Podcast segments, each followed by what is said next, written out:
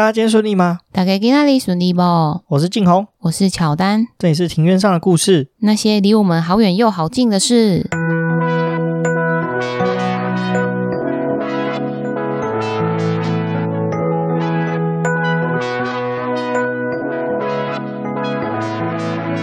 我们透过历史、书籍、电影、风土，带你进入那些看似很远却其实离我们很近的事。在这里扩散你我的小宇宙，还有那些故事所延伸出的观点。本节目透过 First Story Studio 上传，Google 搜寻 First Story 了解更多。OK，我们今天录音的时间是六月二十七号下午五点。今天是星期天，对，明天又要上班了。前两天发布了，就是说三级警戒要延长，延到七月十二。对，没有想到我们就这样一路就是三级警戒。几乎可以说是两个月，我头发已经超级久没有剪了。嗯，对，我知道，很像流浪汉。我觉得你可能解封之后，你可能变成乱弹阿翔了，就你头发的长度。对，可是我觉得也没关系啊，就来挑战一下，说这头发到底可以留多久？啊在加三级警戒的期间呢，我们看了什么事情？你最近有看什么书或电影吗？我最近有看了书跟电影，因为其实毕竟不能出门，所以我觉得大家能做的事情应该都大同小异。我觉得主要应该是追剧会比较多人。对啊，超多人在追剧的。嗯，我自己的话，我是看了班杰明的奇幻旅程，然后还有慢慢回家路，然后还有真爱每一天跟消失的情人节。其实这四片前面两片我没有看，诶，没有班杰明我有看过，好像就那个慢慢回家路我没看过。哦，慢慢回家路，我觉得推荐大家看，因为我觉得他的那个电影主题曲超好听。那我是自己是很喜欢《真爱每一天》，因为《真爱每一天》基本上只要电视台有转到，我还是在看过。但是他的那个中译中文翻译的剧名，觉得听起来很芭乐，完全不想看，是因为静红推荐我，我才看的。不过真的还不错。他的英文片名叫《About Time》。对啊，《About Time》跟《真爱每一天》差很多，因为《真爱每一天》感觉就很像那种。呃，迪士尼的那种很欢乐的感觉，我不知道怎么形容，就是会觉得很拔辣，烂俗爱情电影的感觉。呃，然后会有点无聊，就套路都差不多。不过这一部的话，我觉得可能就应该也有些观听众也没有看过，就不要剧透，就推荐大家去看。这片真的是超好看，而且配乐超级强。对，我们我自己是很喜欢这一片的配乐，然后中间有一段那个在地铁上，那应该算是数一数二的经典吧。哦，我没有注意到那一趴。他们不是有弹吉他，然后他们不是地铁，然后要上赶上班，然后下班。哦，对对对，我觉得地铁的那一幕就是说，呃，地铁它会有，那应该算是街头艺人吧，就是在那边驻唱，就有点比喻说，呃，不管刮风下雨啊，什么样的天气，然后他们都在那里，就是街头艺人都在那边演演奏，然后伴随着男女主角，就是过每一天的日子。这这一段。很日常感，可是还蛮感人，而且重点是那首歌也蛮好听。那首歌叫什么？How long will I love you？我觉得我们可以把它发到现实动态给大家分享一下。那我最近其实也看了不少的剧啦，不过我今天不想来讲剧，我们今天来讲一下这个我最近看的书啊。我最近终于把那个三积很久的《黑暗巨塔》给看完了。那这本书其实是我一个好朋友伊万送给我的，那他人超好，还寄来我家。那这本书《黑暗巨塔》的话，其实在讲德意志银行的一个弊端的故事啊。那其实超级长，四百多页，我大概积了快一年，我才把它看完，是有点混啊。不过我今天也不讲太多这本书的内容啊，但这本书其实蛮精彩的。这是这本书其实有牵涉到华尔街跟川普的一些丑闻，我觉得蛮有意思的，可以大家推荐大家去看。那我最近比较关注的点是欧洲国家杯最近重新开踢了，我想大家应该有在新闻上看到啊，就是 C 罗他在那个赛后记者会上面把赞助商的可口可乐给移开，结果可口可乐好像市值蒸发了是几千万还是几亿，是不是？可口可乐赞助商嘛，然后因为 C 罗这个人是很注重身体健康的一个人，他超严格的，他几乎只吃鸡胸肉，然后不喝饮料，然后他就在那个记者会上面，他后面不是摆可口可乐嘛，他就把那个可口可乐移开，然后就用那个葡萄牙文就说了一个阿寡，阿寡就是葡萄牙文水的意思。哦，他要喝水。对对对，就推荐喝水，然后后来就是变成一个迷因，就变成每个赛后记者会，大家就开始在那个。那个记者会上面的饮料上面大搬风啊，乱移动啊，结果国际足总就出来不爽，就说你们你各位啊，在偷偷这个移饮料的话，我告诉你就开始罚款，大家才开始乖乖的不乱移饮料。其实这样子也是啊，因为毕竟赞助商他们也花了蛮多钱在打广告，然后我觉得这个这个结果应该是他们始料未及，会不爽，我觉得是蛮合理的。对啊，就是毕竟是钱嘛。那为什么会讲到这个欧洲国家杯呢？是因为亏，其实欧洲国家杯应该是去年暑假就应该要办了啊。不过去年大家也知道欧洲是产成是什么样子，大家应该都很清楚啊。今年终于就是疫苗打的七七八八的，所以说这次欧洲国家杯终于可以顺利在今年暑假举办。哦，所以其实欧洲杯应该是去年就应该要办的，只是说一直一路延期，延到现在嘛。对啊，那今年也蛮特别的，因为今年好像是我记得欧洲国家杯好像六十周年，还不知道几周年吧，反正他们就弄得很盛大。以往就是在同一个国家办赛事，今年的话有点像是欧洲巡回赛，就是这分布在比如说小组赛就在某几个国家的城市啊，然后十六强啊、八强啊、四强各在各几个城市，而且欧洲足总真是很严格诶。他们宣布说要开放观众入场，所以这是魁违一年多，总算是足球赛没有闭门比赛，就是有观众进去看的。哦，那他们有很严格，就是说要戴口罩或是保持社交距离吗？没有哎、我看的那场比赛真是经典的。我看的那场是小组赛，就是葡萄牙对对谁啊？诶啊，葡萄牙对德国那场比赛真的蛮经典的。这最终比数是四比二，德国四，葡萄牙二。然后，但是这场比赛呢，有四颗球是葡萄牙进，他进了两颗乌龙球，这哦也太令人难过了吧？这很好笑。然后一开始 C 罗还进了一颗非常漂亮的球，就最一开始是葡萄牙领先，然后后来就一路葡萄牙一路绕赛，进了两颗乌龙球。我第一次在这种就是世界级的赛事看到这种很爆笑的演出，真的是蛮有趣的，然后嗯，蛮精彩的。另外一场我看了更酷了。葡萄牙呃不是葡萄牙，那个匈牙利对法国的比赛啊，那场比赛是在匈牙利的首都布达佩斯举办的。镜头一照过去，我想要吓到，因为那是我第一场看的比赛。然后我想说，我靠，这是发生什么事情？怎么这么多人？就是满场的观众六万多人，原来是因为匈牙利大概好像有五六十趴的人打过疫苗了，所以他们就开放说体育场六万多人可以全场入场。好好哦，对啊，但是不知道会不会再二度爆发。也是啊，不过应该是因为也是闷得太久了，有点闷慌了。真的，因为其实足球在欧洲里面算欧洲国家里面真的是算是他们生命中一个很重要的部分，就有点像是台湾人没有看棒球好像会死掉一样。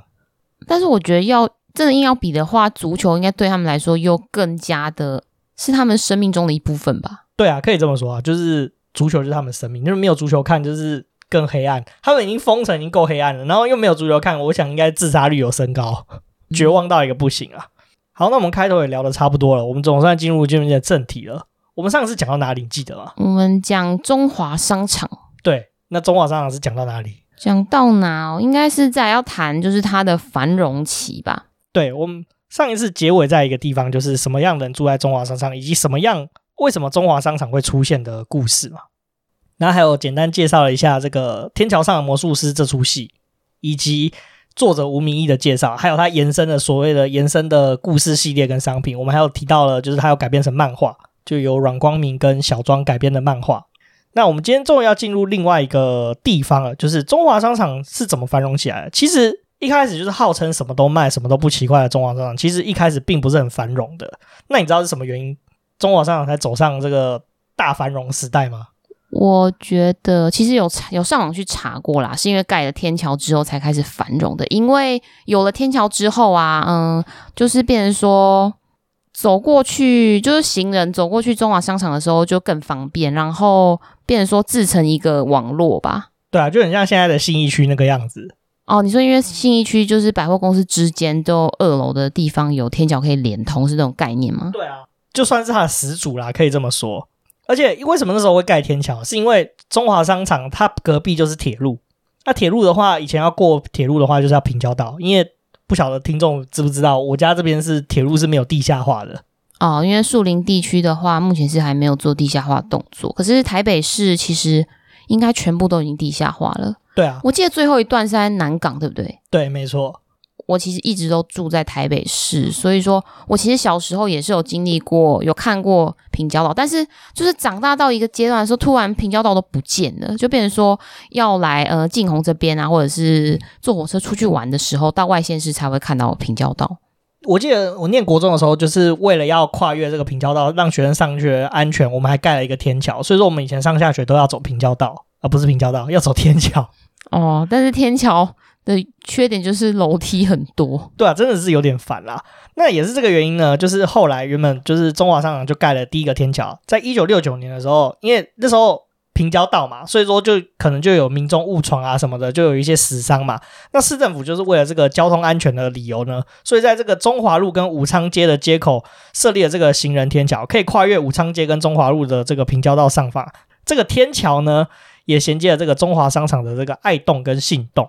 那这两栋应该就是最先人潮开始变多的地方吧？对，可以这么说。那后来发现，哎，效果好像不错呢。那在一九七一年的时候呢，天桥在这个连向了其他的东西南北，像这个向北啊、向南啊、向东啊、向西各自在连接，像武昌街啊、汉口街啊、开封街啊，都有设置这个天桥。而且甚至这个天桥呢，它不只只有上下的功能，而且甚至还可以直接连通各栋的二楼，那就连贯这个各栋的这个商场，形成一个这个四通八达的这个天桥网络。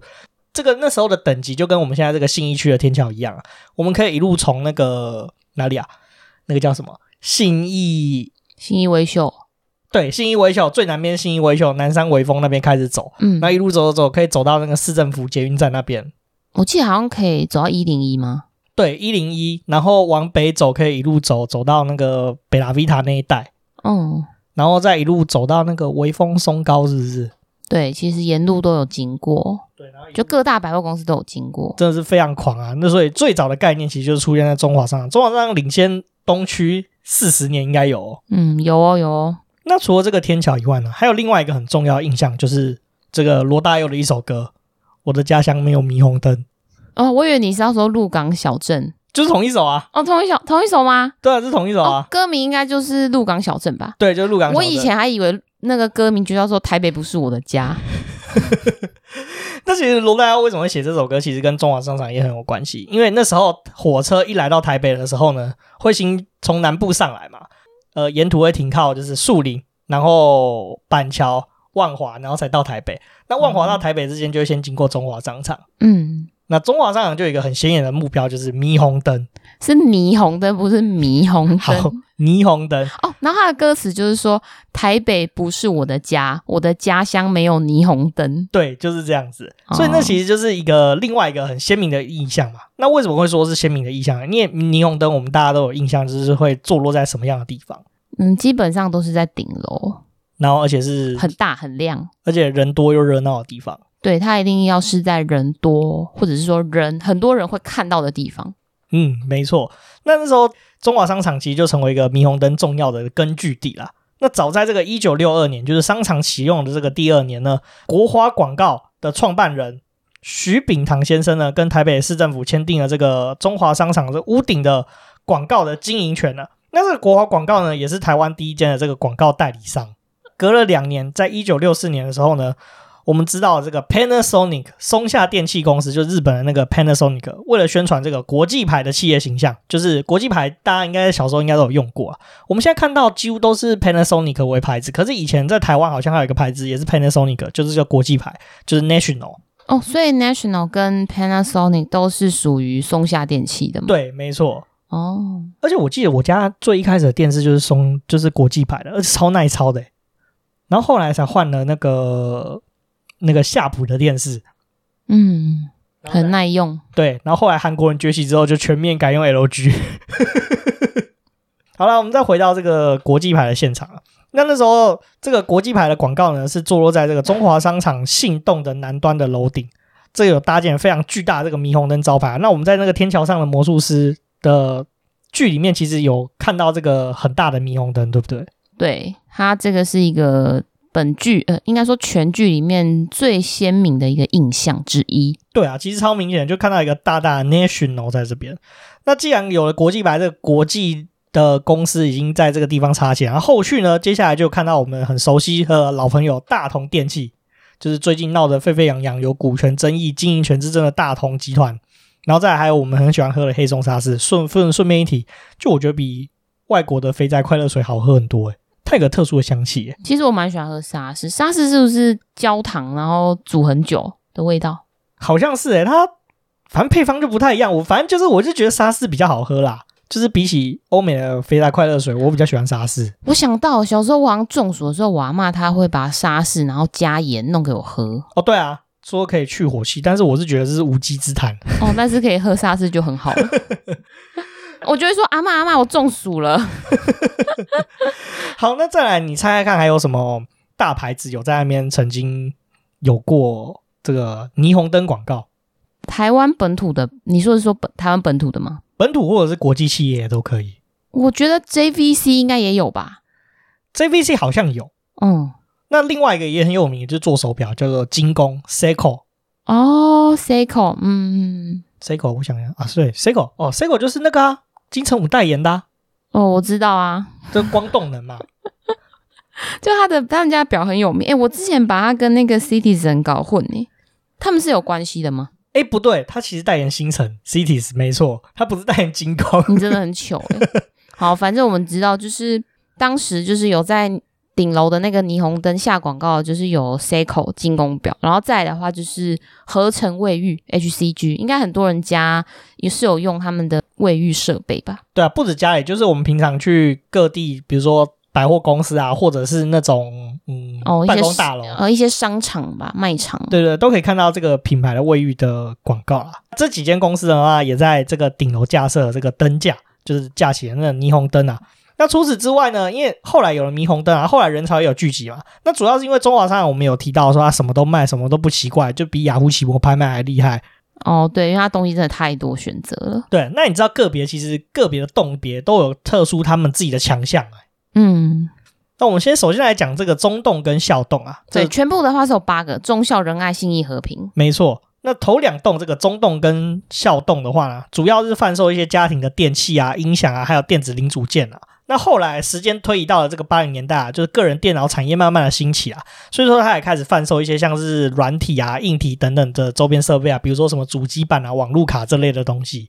所以这两栋它是有点像是光华商场的前身，可以这么说，没错。哦，就是卖的东西其实跟现在光华商场是很类似的。对，没错。那再来的话，往后面两栋人栋跟爱栋呢，则是什么玉器啊、珐琅啊、台湾这个民俗玉品啊、古董啊、古玩，还有这些字画啊为主要的重点啊。那这些东西呢，其实在一九七零年代的时候呢，是台湾中南部的这个游客啊，还有日本游客的采买重点。哦，所以是很多人会到这里去买一些字画跟古董之类的东西吗？对，是这样说。哦，很多收藏家。对，可是我觉得这边是不是感觉好像有卖假货的空间啊？这东西应该就是运气吧，因为有时候可能真的可以以假乱真。对啊，我觉得感觉这些日本人是不是那时候都被骗了？嗯，不知道喽，搞不好也是有人真的买到宝。也是啊。那除了这些东西以外呢，还有邮票啊，比如说就古代钱币的收集啊，还有专这种钱币跟邮票这种交换的专门店，以及很多那种算命的这个铺子，也是在人洞跟爱洞个别穿插在这些古玩店的期间呢，其实是蛮没有违和感的哦，因为他们其实蛮蛮算是同一个领域的吧？对啊，同一个路线之段，同一个路线的东西。老实说，我没算过命。我也没有，其实我不敢，因为我觉得可能算了之后好跟不好，你都会耿耿于怀。那不如就是照着自己原本的步调生活，我是这样想的啦。那你嘞？我我也是这么想的，所以其实倒是算命就没有很考虑过这件事情哦。可是我是还蛮欢迎，就是如果有听众朋友有算过命的经验，欢迎就是分享给我们知道。对，我们也很想知道说，就是真的有算有差还是？还是你有什么感想？对，我们一直很好奇算命这件事情。嗯，那再往后两栋就是信栋跟异栋啊，这个就是我最喜欢的部分，就是吃的东西。这边的话就包含就是中国各地的小吃啊，就是南北小吃啊，什么包子、馒头啊、烤鸭这类的东西。哦，说到这个，我超喜欢，超喜欢那个就是北方面食的那种店，那个不知道怎么讲，就是会有卖什么葱油饼啊、包子，这个也这个也算是中国的小吃。对，对，没错，那是从北方的食物。哦，对，但这类的东西就是淀粉含量很高，但是很好吃。可是吃起来很快乐啊。对，那信动跟异动除了就是小吃以外呢，信动的话还是唱片行的大本营。家家唱片吗？对，前身吗？对，前身家家唱片。你爸不是也开过唱片行？哦，哦对，他开的是呃，他他开的唱片行，但是他也有就是在做二手 CD 交换的业务。对，但是因为后来，嗯，数位串流的兴起，对啊，就大环境的变迁，所以说其实后来唱片行其实不是很好经营的一个行业。真的，那走到最后两栋就是河栋跟平栋。这两栋的话，就是以成衣啊、制服啊、牛仔裤啊，还有这些什么军用军服等等啊，还有老狼得冠啊，跟这什么旗帜徽章这种礼品店为主啊。你刚刚说老人茶馆是跟万华的茶艺馆是有类似的吗？应该是有类似的，就是那种老人去那边喝茶聊天的地方。哦，是真的泡茶，坐在那边就是喝喝茶聊天。对，其实万华的茶艺馆有一部分也还是这种形式经营啊，只是它刚好就跟那个有粉味的地方也刚好很接近，就是有一部分的茶艺馆是真的是茶艺馆，另外一部分是、哦、粉味的。对，哦，因为我在想，弄在中华商场里面的，应该就是你说的真的纯泡茶。对，没错，因为空间可能也不够。对啊，然后那个时候，这特别一提一个点就是制服。那个时候很多人去那边定制西装跟制服。哦，你是说高中啊、大学的那种制服吗？对，没错。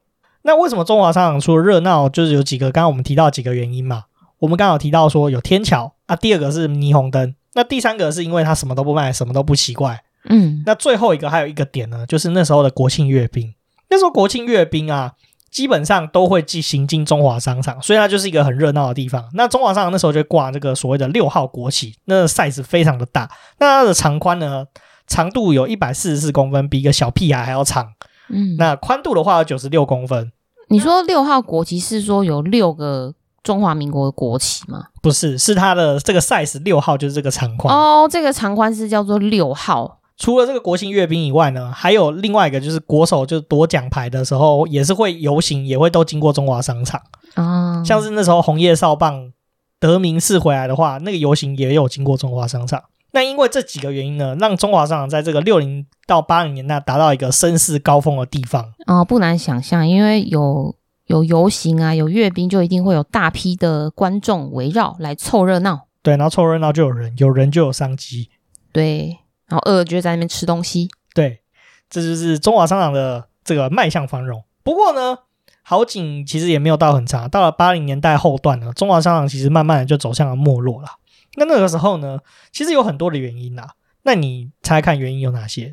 我猜有可能是有更多其他的酷地方了吧？对，没有错。那个时候有一个地方兴起，哪里？我想想啊、哦，因为那边那边是在中华路。那应该是东区吧，信义区。对，没错，东区就慢慢出现了嘛。哦、那大家都知道东区 SOGO 百货，嗯，就慢慢盖起来，然后东区也慢慢开始繁荣起来，然后加上信义区也开始慢慢开始准备要计划在建设了。哦，就新式的百货公司就慢慢出现了。没有错。那因为那个时候呢，商业的中心从西区转移到了东区，那加上消费形态其实有改变。那时候百货公司比较 fashion，比较潮啊，而且还有冷气吹。哦，对，很凉，也不用人挤人。然后加上商场，中华商场其实那个时候已经经营了大概二三十年了，所以说那个时候的设施其实是比较落后、老旧的。哦，有点年久失修的感觉吧？对，没错。而且加上中华商场的厕所很臭、很脏，我们在那个电视剧里面应该常看到，就是小不点都不敢去上厕所。哦，对，因为那那真的把厕所拍得很暗、很恐怖。对，除此之外呢，这个。天堂上的魔术师的作者吴明义先生，他曾经有分享过一个故事，就他以前去中华商场的时候呢，为了要上厕所这件事情，跑了三栋的厕所，他找到，终于找到有一间厕所是里面是没有大便的。哦，所以是说那个马桶堵塞的问题也是蛮严重的。对，没错，就很恶心，也太惨了吧？那万一真的是在在内急的时候，那那在那该怎么办？就包尿布吗？就。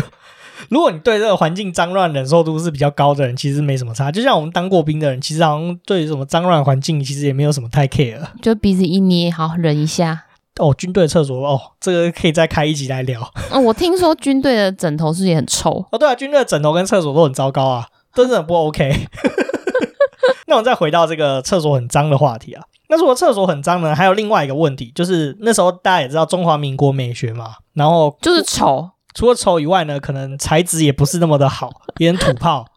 哦，因为那时候应该时时代背景吧，就可能也没什么钱，就能省则省。对，然后那时候建筑工法可能也没那么好，所以说呢，嗯、大家都知道中华商场三楼顶楼有这个霓虹灯，那那霓虹灯太重，所以说就压坏了这个建筑结构，三楼就开始漏水。我觉得这整件事情其实很瞎，这应该是一开始没有规划好吧？我觉得应该也是这样子啊。可是也不能怪那时候啊，一九五零年代搞不好没什么霓虹灯啊。但是应该也要去想说这个霓虹灯的重量啊，然后再大家想一下说到底可以撑多久。只是因为这个原因啊，这真的很好笑哎，因为霓虹灯太重，所以害三楼漏水。那也是因为漏水的关系，所以说在一九八五年的五月呢，这个顶楼的霓虹灯呢就开始拆除啊，那这个商场呢就开始暗淡了下来。哦。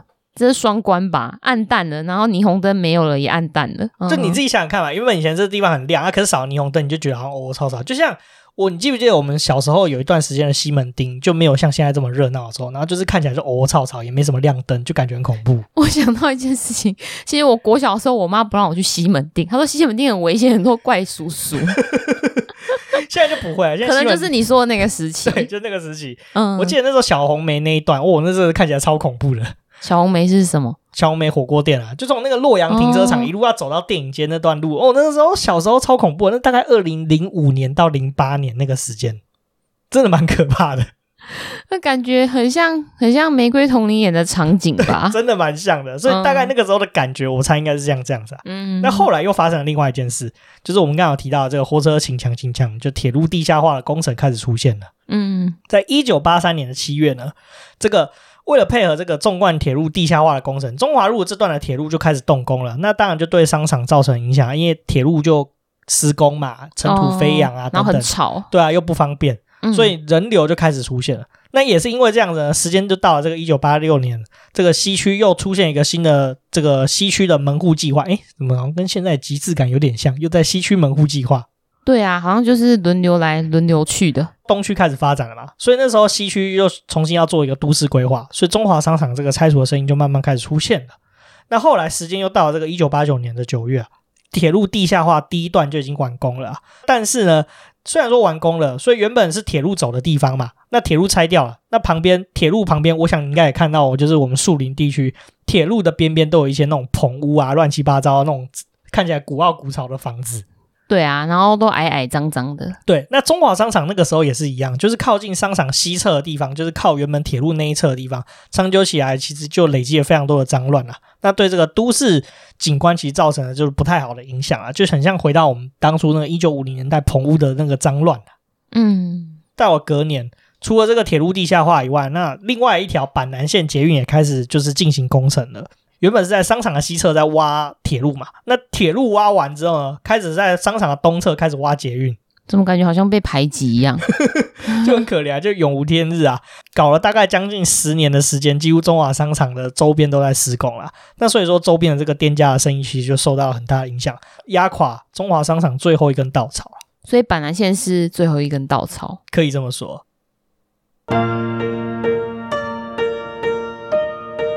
所以因此呢，所以就决定说，那时候就做了很多考量，中华商场就决定拆除。其实刚刚有提到嘛，其实中华商场就陆陆续续都有讨论说要拆除这件事啊。那其实早在一九八一年就这个大家就有开始有中华商场拆除的想法了，因为那个时候中华商场我们在上一集有提到嘛，那个时候其实是商家先拿二十年的租金出来，然后盖这个商场的，嗯，所以那个时候的中华商场的租约是二十年，建筑物的产权是属于政府的，因为他们是用租的嘛。所以说，政府那个时候其实就市政府是有计划想要收回这个商场，然后并且拆掉。但是因为住户的要求，所以说就在续约。后来就是续约也续约了一阵子啊。那那个时候有一个市长叫黄大洲，那那个时候黄大洲市长就拍拍板定案，决定说要拆除这个中华商场。因为老实说，那时候中华商场是一个很老旧建筑啦。那想要就是说借由拆解这个中华商场，那重新把中华路整顿一下，绿化成所谓的香榭大道，嗯，很有即视感。就是什么都要抄国外的当代的美学哦，对啊，每次选举的时候，市长不是最喜欢说什么台北曼哈顿啊，什么就喜欢喊口号吧。但是又有一部分的选民其实蛮喜欢听的。好啦，那确实啊，中华商场后来拆掉之后，整条中华路确实变得还不错啦。就是沿路其实路变得很大条，然后人行道也变得很宽，其实真的是蛮像。国外那种有规划过道路的感觉，嗯，其实树木是还蛮多棵，只是不晓得为什么那边的树好像都长不大，你不觉得好像都没有那种一片绿意盎然的感觉吗？对啊，这个其实又可以再开一题来讲，因为我看过几篇文章，它就有在叙述，其实台湾人在于都市景观规划跟选行道树方面，其实是有非常大的错误的，有待加强的部分吗？对，没错，就是不太会选树啦。选错数。对，没错。那所以是，我们再回到这个拆除的部分。在一九九二年十月二十号，中华商场就决定开始拆除，一路从北向南一栋一栋的拆。那这八栋建筑物呢，在同年的十月三十号全部被夷为平地。那中华商场就开始走入历史。哎，很快十天，跟柯文哲在拆这忠孝桥引道一样快。对啊，会不会是因为真的是那时候的建筑工法就是比较没有那么繁琐，所以说拆的话也比较好拆？我觉得还有一个可能，那时候刚解严，所以说民众还是比较听话，不会一天到晚抗议。哦，比较没有所谓的可能钉子户或者是喷漆，然后写白布条。其实那个时候也有了。其实那时候打算确定要做拆迁的时候，其实有很多人不满。其实因为那时候的拆迁的补偿并没有做得非常的好，就引起当地的居民的抗议。那个时候政府其实有做一些拆迁的补偿啊，就是希望说，就是原本在商场那些人，因为他们本来就没有住的地方嘛。他们就是以商场为家，所以他们就优先搬迁到这个出租的国宅啦。那另外一部分，因为当时就盖了捷运嘛，捷运就有地下街，那就希望就是那些业者呢，就希望说，那既然你中华商场拆掉，那就是优先帮我们安排在这个地下街这个地方啦。第三个的话，就是说，那如果说你这两个选择都不要的话，那我就发给你补偿费，拆迁的补偿费，那总共是五十万。然后就一户就是发五十万的拆迁费，但是就是没有帮你想其他方法，也不让你就是应该说也没有安置在其他的地方嘛。对对对，就是方案没有做的非常的好了，而且老实说，五十万在那个年代，你真的要买一间房子，其实也并不是这么的简单，也买不起一栋房子，买厕所。应该没那么严重啊，那个年代的物价应该厕所加厨房也有可能哦，加阳台也有可能，好，可能还缺客厅跟两间卧室。哦，那还让他们要自己想办法。对，真的是蛮可怜的。因此呢，中华商场就是这样就此落幕了。那你一定很担心啊。那中华商场那时候就是有很多有名的店家嘛，比如说刚刚我们提到所谓那个家家唱片啊，什么等等的呢，这些这些店家其实当时就是存在在这个中华商场啊，中华商场。嗯拆掉之后呢，这些店家又去了哪里呢？其实当时有很多著名的店家在拆迁之后呢，是在附近是另起炉灶的啦。但是也有一些店家是以往他处，就是别的地方，也不是在这个中华商场附近。更多的商家其实就从此就消失了，就非常的可惜啊。好神秘啊，就这样不见了。对啊。就是这样子，嗯，而且当时因为这个安置的计划并不是那么的完善啊，所以说那时候很多租户其实是这种仓皇搬离的，而且听说我听我有看过几篇报道，就是那时候要拆的时候，其实好像没有通知那个当时的住户。就哪一天要拆没有通知，所以说当时要拆的时候，很多住户其实是还在商场里面的。哦，你的意思是说，他只有说什么时候要拆，但是也没有再发一个明确公告说确切是哪一天要动工。对对对对，所以让大家那时候有的时候其实他的家当是没有办法及时撤出来的。那真的是蛮不人道的。对啊，非常的糟糕啊！除了消失的店家，那搬迁的店家其实是有留下来的。那这些搬迁的店家呢，大多迁移到了几个地方啊，像。我们高中的时候都会去订那个很窄窄到不行的窄裤，对不对？哦，对啊，因为我读北市商，北市商只喜欢穿很紧的裤子，然后我们都会去西门町做。原本在中华商场做制服的那些店家，后来就搬到这个西门町的这个峨眉街跟中华路这边。这边现在我们那时候有俗称叫制服街嘛？对对，大家都去那边做，而且做一套很便宜。嗯，但是确切我忘记多少钱，只是那时候可以一直做，因为真的算是平价的。对啊，而且我有发现一件事情，现在的高中生好像流行回那个以前那种宽裤啊、喇叭裤那种风格。哦，是哦，我是没注意，所以你现在看到比较没有那种穿很窄的裤子的高中生吗？对，好像比较少了。哦、我现在看到好像都是喇叭裤路线的，代表说流行是会，就是会一直循环呐、啊。对，不会说都固定同一个风格。没错。那我们刚好提到这个中洞跟。笑的话，那其实有很多卖音响的店家。那这些卖音响的店家呢，后续其实就到了这个汉口街跟开封街，还有中华路围城的这个区域，组成的音响街。其实我们现在骑摩托车经过这一带的时候，那其实还会有个牌子写说音响街。哦，好像有诶、欸，诶，你说的那地方是不是离建工补习班蛮近的？对，离建工那边是比较近哦。就是哦，建工补习班就是高职生会去补习的一个补习班。对，补习班那边。那另外一部分在。中洞还有校洞这边，其实那时候有卖很多那种电子零件的这个商家。那后来就迁移到这个西宁国宅，就是刚下忠孝桥第一栋。如果说你是从三重往台北的方向走，刚下忠孝桥往右看，西宁南路旁边就有一个这个西宁电子商场，看起来古奥古潮的那个房子。哦，说实在，那个我完全不会想走进去。诶，它是国宅哦。对，它是国宅。为什么盖那么旧，那么丑？中华民国美学。哦，好吧，好了，安全就好。对，所以也有部分的店家是到那边就是继续经营啦。据我一些念电子的朋友，那边可以找到很多那种便宜的电子零件。嗯哼哼，那也有一部分的这个电子商家呢，则迁往了就是我们现在的肥宅圣地中华商，呃，不是中华商，光华商场。它的名字很像，都差就差一个字。没错。至于小吃店呢，则多迁往这个所谓的就是礼教公所的遗址。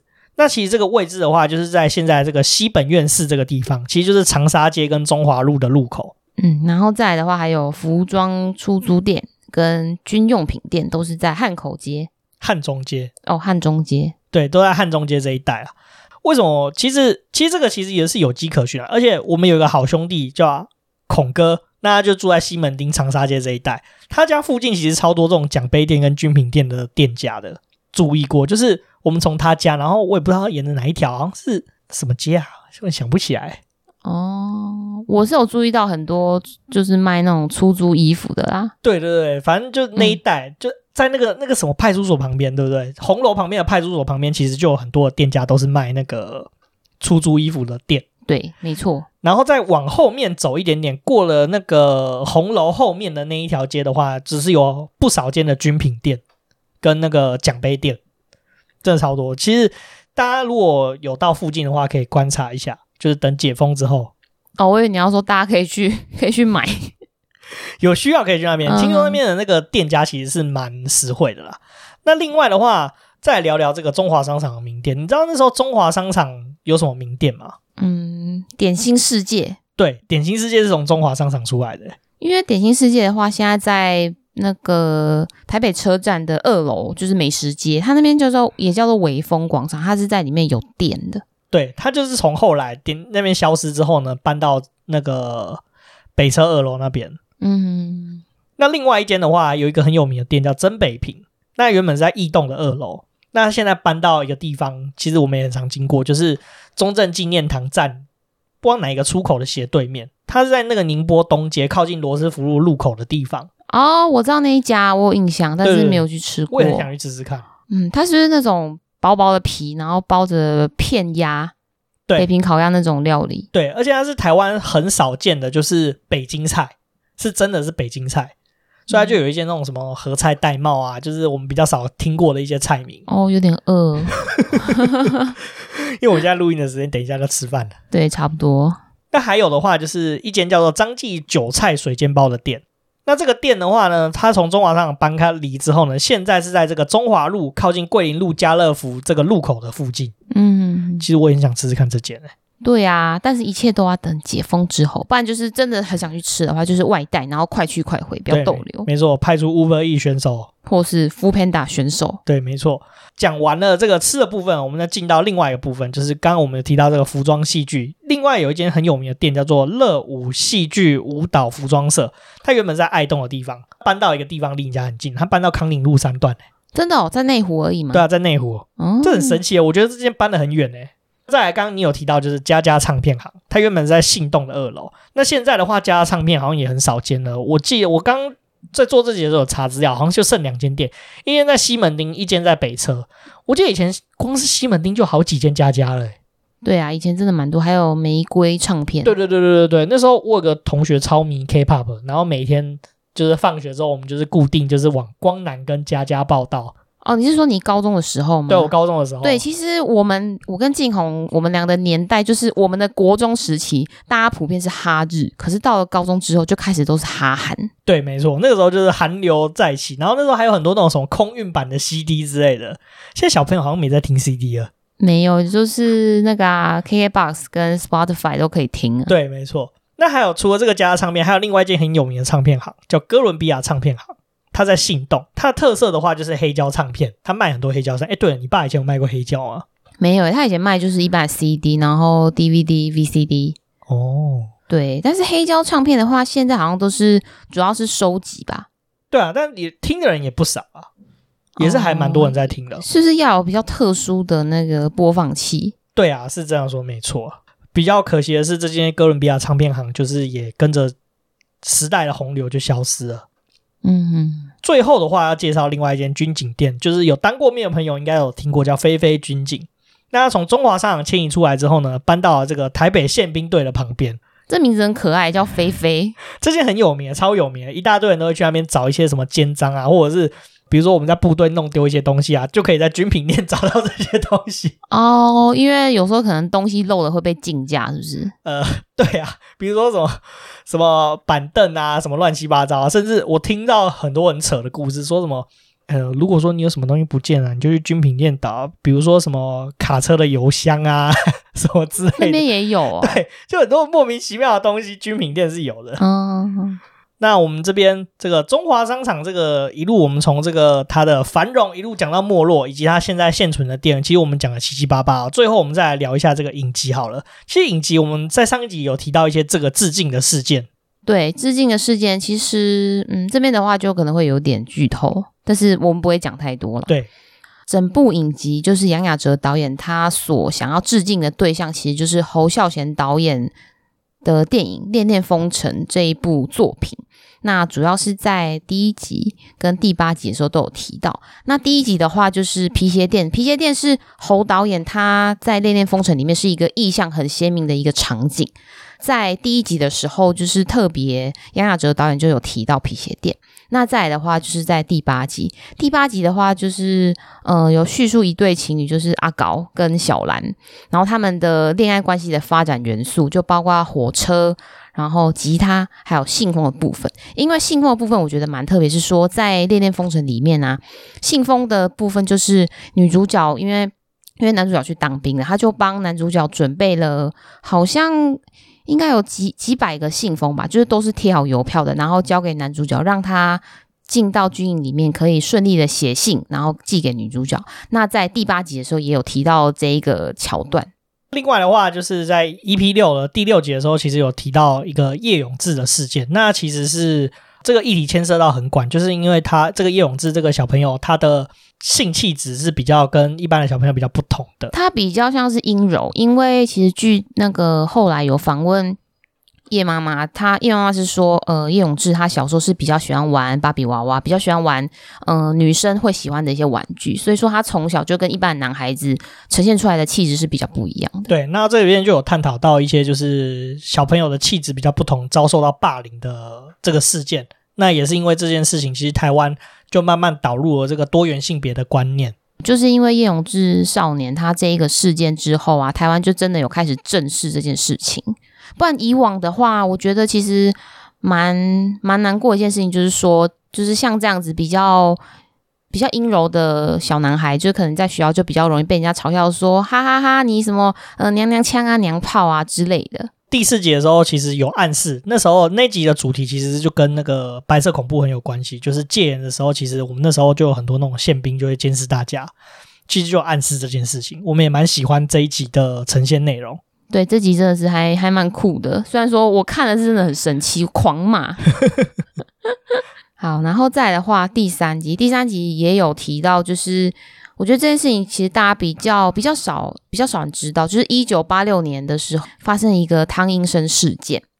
那这个事件主要就是说，有一位原住民，好像是邹族吧，邹族的原住民青年到了台北去打工，然后就是他的证件被。被雇主扣押，然后就是也被雇主被逼的要超时工作，然后也没有休假，也好像也领不到薪水吧，就是把雇主杀死。那这件事情就是有在 EP 三的时候有大概有点出这件事情，对，有演出来，就是因为阿高的角色是原住民，那所以说他其实就有稍微点出引申这个汤阴生事件的。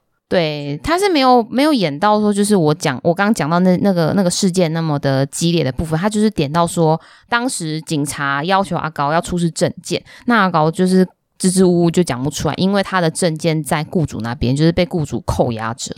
其实这个事情到现在还是有持续发生，只是从身份从原住民换成现在的移工朋友。其实有些移工朋友是非常辛苦，他来到台湾之后，他的护照。是被雇主所扣留的哦，这个我听说，然后好像是跑船的吧，跑船有有有一些移工好像也是证件啊，在船长那边，对，是非常的我觉得也是不太好的行为。我其实我觉得不太人道，因为这个东西为什么要交给你？好奇怪哦。对，没错啦。那这个主要是这以上这几点，就是我们额外再提到，除了这个中华商场以外，我们再回到这个电视剧本身，它其实有很多的致敬啊。那这个影集中，我们也有很多蛮喜欢的点啊。那因为这个影集其实有非常多的解析，在 PPT 上面或网络上，其实都非常多很多的这方面的解析啊。那电视剧的梗藏得很深，我们刚刚就只有讲了几个点啊，其实还有更多的点，其实可以就是让大家有空的时候可以去看这出戏，那去了解更多这出戏里面所藏的很多梗。因为基本上这出戏就是演出了台湾八零年代很多重要的事件。对。那我这边特别推荐的话，就是有一个 podcast 也是 YouTube，它原本是从那个 Facebook 起家的一个团体，叫做那些电影教我们的事。那其实它的 podcast 的话，有有跟那个杨雅哲导演有过一段对谈。嗯，他没有录过一集。对，那这个导演的话，他有亲自解释了一些里面的细节，就是这出戏里面的细节。那 YouTube 也有一些比较粗略的解析啊，如果对这个戏感兴趣的。听众的话，其实可以，我觉得可以赶快来观赏。对，没错。最后是我们一些小小的心得啦。其实讲了这么多，我真的觉得这出戏真的很棒，很棒，就是点出一些很多的元素，让我们去回溯那个年代，去更认识我们自己。对，然后其实这整部影集啊，导演他想要传达一个意念，就是说。消失才是真正的存在，自己也是这样觉得啦。因为你东西唯有消失的时候，你才会正视说，哎，其实它对你是真的很重要。而且其实有的时候我们看很多事情是很可惜，比如说台湾非常多的老街，虽然说那个街廓都还是维持在以前的样子，可实际上你去十条老街，有十一条老街，所有的东西都一样，都是在卖什么古玩啊、什么把布啊这些东西。我觉得其实失去了很多的特色。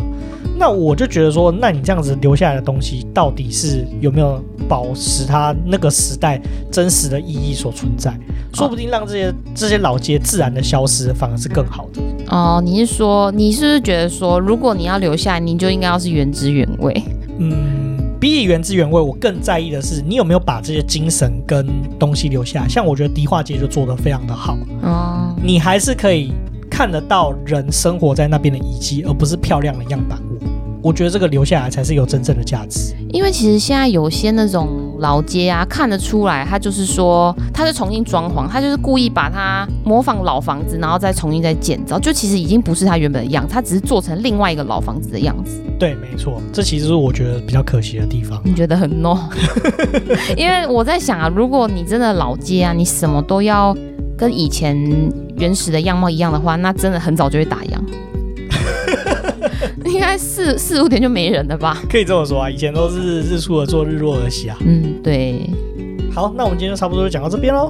那如果你对我们就是有什么意见啊，或是评分的话，欢迎到 Apple p o c k e t 下面打新评分留言，然后也分享给你们有兴趣的朋友。欢迎追踪我们的 IG，我们的账号是 Story on the Yard，你可以直接在 IG 的放大镜搜寻庭院上的故事或 Story on the Yard 就可以找到我们哦。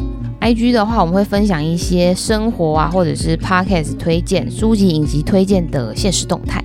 那除此之外呢，我们还有语音留言的连接。那谢谢 First Story 的技术支援，你可以直接语音留言给我们，我们可以剪辑在节目上播放的留言哦。